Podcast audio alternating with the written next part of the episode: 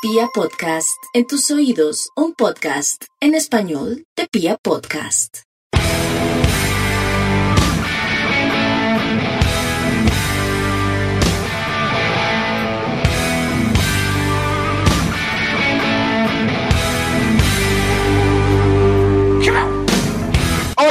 Toda la República Cardenal. Nosotros somos la Guardia Albirro Azul, la única banda de la ciudad, y esto es Radio Tribuna Roja, el podcast oficial de toda la hinchada independiente Santa Fe.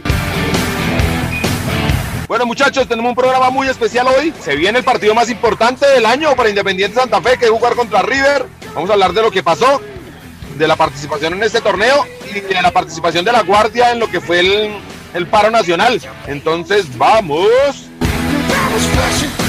Piojo, mi hermano, ¿cómo vamos? ¿Cómo le cayó la, la eliminación frente al Junior? Hugo Lancero, un abrazo hermano, un saludo para usted, para David, para Camilo, para Ville, bueno, para todo el equipo de comunicaciones de Elegars y todas las personas que nos oirán en las distintas plataformas, Spotify, Deezer, eh, Google Cast ya no estamos casi, ¿no? Y www.elegars.com.co. Pues hermano, no deja de doler, aunque pues en honor a la verdad, yo, yo ya tenía, digamos, en las cuentas esto. En este mismo programa lo discutimos a principio de torneo. Creo que la nómina era una nómina corta. Creo que las contrataciones eran unas contrataciones eh, discretas. ¿Estaba en el presupuesto o es que acaso estábamos ilusionados con salir campeones con, con este equipo? Uy, Piojo, me asustó por un momento cuando empezó a hablar así, porque es que una clase de están esperando que mejor pasara esto que porque no para no enfrentarlo en un clásico y miedo al clásico sí jamás, pues. No, Concas no, y menos con esos putos. Por eso, por eso me, me iba preocupando un poco. No, yo no creo que aspirar a ser campeón, no por el nuestro, nuestro, digamos, nuestro plantel, que era muy corto, sino por el bajo nivel del fútbol colombiano. Creo que sí le alcanzaba al equipo, pero desafortunadamente la seguidilla de partidos no nos dio. Pero permítame saludar a Mufasa para vincularlo a la charla. Señor Mufasa, ¿cómo me le ha ido? Lancero, Piojo, Camilo, un saludo cardenal y fraternal a toda la hinchada independiente de Santa Fe. Bueno, si bien no, no, no, no, que no, no esperábamos y lo, lo, lo tocamos, tocamos el tema antes de que empezara eh, estos playoffs y la participación en Copa Libertadores, sí esperaba que avanzáramos un poco más en, en, en estos playoffs, para la redundancia, esperaba que, que, eso nos podía pasar al Junior y pues, porque no llegaron a, a otra final, como hicimos el torneo pasado. Sí, Mufasa, yo creo que todos creíamos, lo veíamos posible, porque digamos, el Junior tampoco fue un gran rival. Ayer fue un partido bien, bien chato, donde Santa Fe lo intentó en el primer tiempo, donde tuvimos cerca de cuatro o cinco oportunidades, pero no es que nosotros mismos no nos ayudamos. Está bien que no podamos jugar en Bogotá, pero llevarlo a la altura. Bueno, no se pudo llegar a la altura por cosas de costos, porque Armenia nos dio una mano y nos prestó el estadio y todo bien. Bueno, hermano, por lo menos no lo juegue a la una de la tarde con 30 grados. ¿No le parece? Sí, total. Total, total. Creo que fue un desacierto también eso.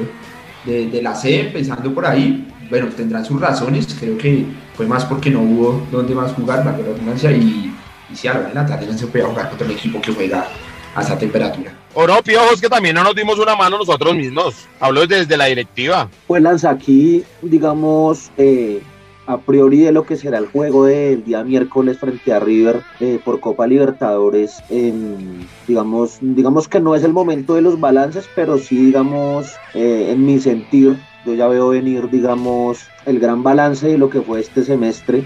Y efectivamente, Lanza, sí está bien. Una cosa es que Conmebol nos diga, porque son equipos brasileños y argentinos y demás, pongan trabas de que no se puede jugar en la ciudad de Pasto y tales, y bueno, monten ahí su, monten ahí la, la, la, la asquerosa y tales, y nos toque jugar en Armenia. Pero otra cosa es Di Mayor, y otra cosa es poder jugar con Junior en Pasto por la Liga Colombiana, eso se podía hacer perfectamente. Incluso la ciudad de Pasto eh, había ofrecido sus buenos oficios para pre prestarnos la cancha de su, de su estadio, que por, por demás está recién arreglado. Yo creo que eh, era justo y era necesario, y, y en los detalles también está el fútbol, hermano. Había que ir a Pasto con Junior y nos regalamos, efectivamente nos regalamos desde la dirigencia del equipo que por ahorrarse unos, unos, unos centavos, unas monedas, creo que entregó al equipo fácilmente. Yo sí estoy convencido que eso, ese factor climático tuvo que ver. De hecho, la ventaja de 3 a 1, Junior se la llevan la ida precisamente por ese factor, que fue que ellos aprovecharon, hicieron de su estadio el Fortín, que es aprovechando esas, esas, esas condiciones climáticas, y pues nosotros no, nosotros no hicimos lo propio y nosotros nos entregamos fácilmente. Creo que un gran desacierto creo que eso le pegó al plantel, creo que los jugadores cierta medida no se sintieron respaldados. Por supuesto que hay una baja futbolística en, en el equipo, pero hermano, esto es fútbol y esas cosas tienen que verse como una inversión y no como un gasto. Y yo creo que en Santa Fe todo se ve como un gasto y nada se ve como una inversión. Y así estamos jodidos, hermano, porque así nunca vamos a ganar nada con, con esta política. Entonces, eso. Y lo que más me preocupa, eh, el funcionamiento del equipo ya en lo futbolístico, y creo que eso sí tiene que ver eh, en un 85% con Harold Rivera. Creo que el señor ya perdió los papeles, creo que, yo creo que mmm, ya, ya tengo muchas, muchas dudas frente a Harold Rivera como técnico independiente Santa Fe. Pero Pio, creo que ahí usted tenía razón cuando comienza diciendo que no es hora de los balances porque todavía tenemos mucho por jugarnos. Lancero sí, pero que pena yo lo interrumpo. Pero sí, digamos un partido, un partido de, de, de, local frente a Fluminense, sí, pero lo perdemos. Eh, el partido del, con el Junior también de local, pero entre comillas la localidad que ahí finalmente no juega nada. También pues no sacamos ventaja, desperdiciamos muchos, desperdiciamos como 3, 4 cuatro tiros en, en, el primer tiempo y en el segundo creo que no se le ve la jerarquía de la que se habla tanto al equipo para salir a buscar el resultado. Entonces yo creo que, que ahí sí tiene que haber algo, algo de mano de parte del técnico, ¿no cree? No, no, yo no estoy diciendo eso, no estoy excusando al señor Rivera para nada, a nuestro profe, pero creo que no es el momento porque lo que viene es más importante. Nosotros le llegamos a ganar a River y el campeonato local termina valiendo tres huevos de los que vende Carrasquilla. Okay. Porque sí, sería total. el triunfo, sería un triunfo muy importante para nosotros. Nunca le hemos podido ganar a River, lo hemos enfrentado cerca de seis, siete veces en Copa Libertadores. No, pues en, digamos, en torneos internacionales, porque también jugamos la Recopa contra ellos. Entonces sería un triunfo muy importante. Creo que está ahí a la mano, porque River viene muy mal. Ayer tuve la oportunidad de ver la repetición del Junior River en, en el Monumental y no vi un gran River. Creo que Junior fue que tuvo temor porque si se animaba podía sacar un mejor resultado. Y luego vi el segundo tiempo de Banfield River, donde River perdió y se vio muy mal. Dado esto, River quedó mal en el campeonato y va a traer una nómina mixta a Bogotá. Viene Eso sin jugadores como Enzo Pérez, sin Borré y otros tantos. Entonces creo que Tiene todavía se puede, creo que estamos, estamos ahí, ¿me entiende? Ganarle, ganarle a River es prácticamente clasificarnos en la Copa Sudamericana y todavía estar vivo en la Copa Libertadores. Todavía podríamos, ya pensando únicamente en Copa Libertadores, en ir a buscar un partido, un resultado en, en Brasil y ganándole al Junior y podríamos estar todavía clasificando a Copa Libertadores. Entonces creo que por eso no, no veo, digamos, no, no veo el beneficio de sacar un, un balance de lo que ha sido el, el desempeño del profe Rivera y de los muchachos en este semestre, porque creo que todavía tenemos muchas cosas por jugar y que vamos por ellos. Yo veo realmente viable la victoria frente a, frente a River el miércoles. Ojalá, no sé, se pudiera hacer algo y, llevar- y devolverlo a Bogotá. Hoy vi que la alcaldesa ya decretó que no hay cuarentena para el próximo fin de semana. Dadas las circunstancias, podríamos devolver el partido a Bogotá, jugarlo en techo y sí ser realmente locales. Sé que es muy difícil, sé que devolver las cosas ya es muy complicado, pero, pero Santa Fe debería hacer el intento. No sé, Pío, si hay alguna posibilidad. Pues Lanza, lo que yo tengo entendido es que River vuela directamente a la ciudad de Armenia en un charter. Va a ser recibido mañana en uno de los hoteles de la Tebaida, en donde hay que meter mucho cilantro, ¿no, Lancero? No, no, hay que meterle algo más. Yo ya hablé por allá y dije que hay que meterle algo más. Con cilantro no aguanta. Entonces yo la verdad veo muy difícil. eh, y es River, hermano. River con una llamada ya a Luque, Paraguay, determina que eso sea en Armenia, mijo. Eso es, eso es así rápido. Ellos no van a venir a Bogotá con... Este es un papayazo, pues, para ellos. Sí, sí, no, le dimos la papaya y está muy difícil. habla contra el Junior. ¿Cómo, cómo? No se refería al, al partido de mañana. Usted no se refería al partido de mañana de jugar en Bogotá, sino al. al, Obviamente, al- yo me refiero al partido de mañana. El de Junior ya como ha referenciado ya pasó. O sea, devolver el tiempo, si, si no, no sé cómo hacerla. Pero a Junior sí lo vamos a meter en, en techo. Para Ah, no, porque Sí. no, no hay ningún problema porque para aquel momento ya, ya las restricciones en Bogotá se acabaron. Oye, ya soy. Al próximo local. No, no, yo hablaba del partido con, con River. Yo creo que ya la alcaldesa hoy se reunió con el Ministerio de Salud y dijo que el próximo fin de semana no hay cuarentena en Bogotá. Sí, No, Eso quiere decir que las cifras bajaron, obviamente. Entonces, dadas esas circunstancias, yo digo que podríamos intentar hacer algo para devolvernos la- nuestra localidad. Sí, entre otras cosas, entre otras cosas es curioso el mensaje de la alcaldesa ayer, ¿no? Ya no vale la pena cuidar a quien no se quiere cuidar, entonces esta vaina ya que nos coja confesados y, Se y puteó esto ya es, esto ya es mi hijo, coja un machete y ahora camino por esa trocha y Una salve, salve la el que pueda. incapacidad, incapacidad de la gestión de la alcaldesa, que es realmente muy triste. Pero bueno, yo sí no esperaba nada, yo sabía que iba a ser un Peñalosa 2 y lo fue. Y ya que nos metemos en ese tema, Piojo, no, no, Mufasa, pongamos una, una cancioncita para cortar el tema y nos metemos a lo que fue la participación de la Guardia en, en estas marchas del paro nacional. Eh, listo, pongamos eh, unas de las policarpas y sus viciosas. Pum bogotano. Uy, no me recuerdo el policarpa. Libertad, libertad, pongamos de policarpas y sus viciosas. Bueno, entonces vamos.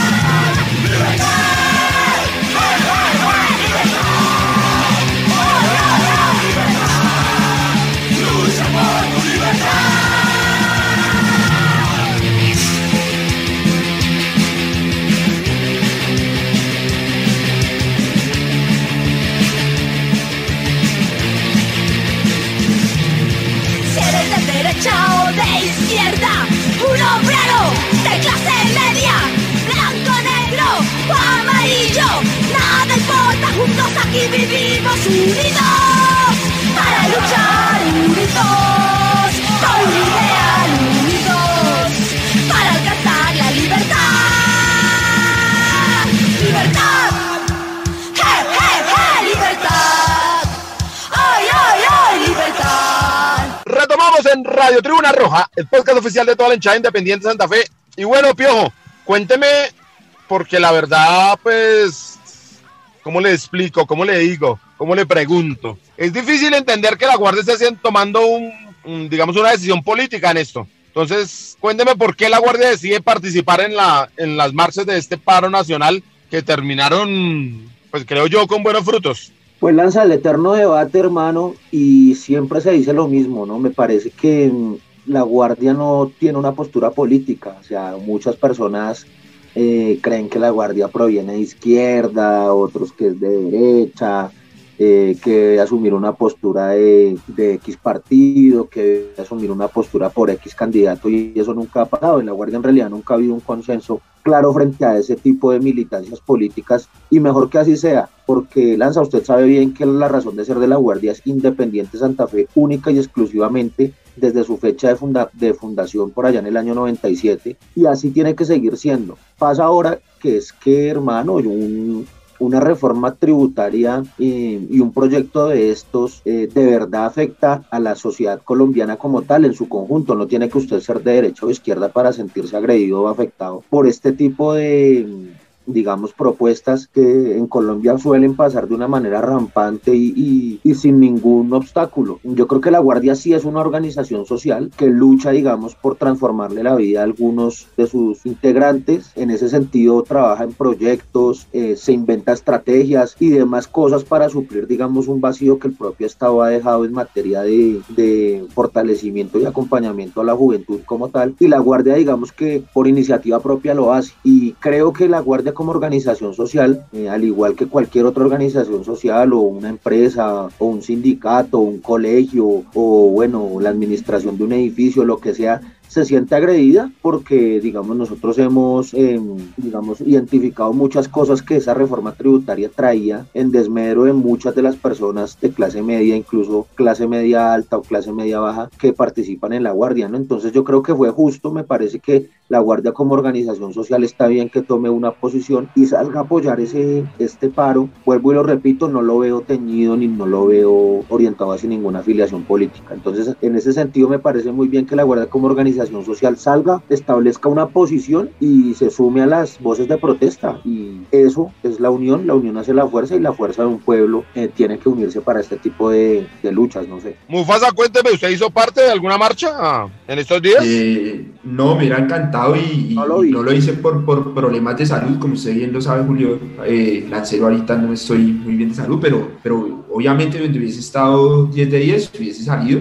Creo que me, uno y, y los felicito a los que, a, a, a, la barra porque salió, porque hizo sentir como pueblo que somos y las razones, razones de sobra habían para, para sumarnos como organización social, como le dice eh, Piojo, y pues nada, triunfamos, ¿no? Esperemos que, que, nos van a meter un gol por otro lado, pero por el momento eh, se hizo sentir el pueblo y vean los resultados que fue que quitar la reforma tributaria. Piojo, usted sí estuvo, cuénteme cómo, cómo le fue ese día, cómo, cómo estuvo, que tanta gente fue de la guardia. Pues Lanza, en resumen, se estima que llegaron unas 350, 400 personas de la barra, todas de los parches y yo creo que unas 100 o 200 más que, que se sumaron de manera espontánea. Yo creo que se había por lo menos unas 500 personas identificadas con la barra, que nos reunimos ahí en el Superca de la carrera 30 con calle 26. Los muchachos de los Red Wars sacaron el trapo de las gradas a las calles y ese fue como nuestro lema. Hicimos un recorrido por la calle 26, luego hicimos un cierre de la calle 34, subimos, hicimos un cierre de la,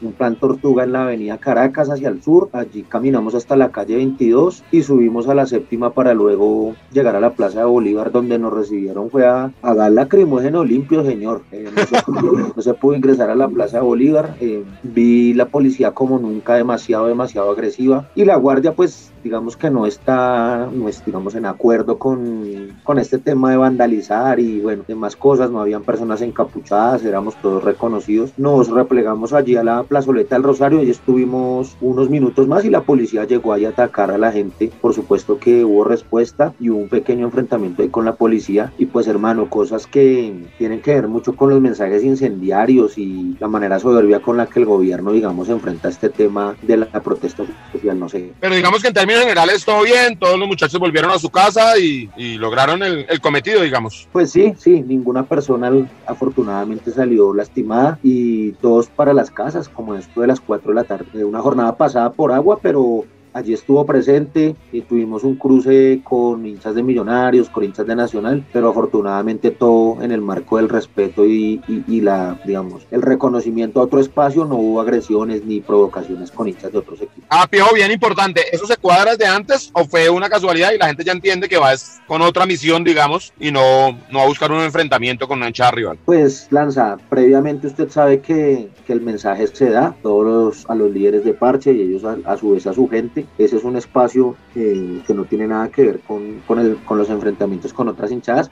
Y también previamente se hace un trabajo logístico allí para eh, comunicarnos y, y, no encontrarnos. Pero bueno, afortunadamente todo salió bien. Afortunadamente, digamos que el pueblo logró pues que, que el presidente retirara esa reforma. Esperaremos que viene más adelante. Esperaremos que tengan un poquito de inteligencia y de tacto para, porque si es cierto, se necesitan más recursos para poder mantener esto, pero los recursos deben venir de otro lado y no del, de los pobres, creemos nosotros. Pero aprovechando este tema, José Luis Fernández nos trajo unas fotos de, de, un ídolo de Independiente Santa Fe, de Carlos Alberto Pandolfi, que es un miembro importantísimo del sindicato y de agremiados de, de los futbolistas en, en Argentina y que fue siempre un líder sindical innato. ¿Lo sabía usted, Mufasa? Claro, sí, señor, sí, señor. Los que lleva la batuta de la asociación allá en Argentina.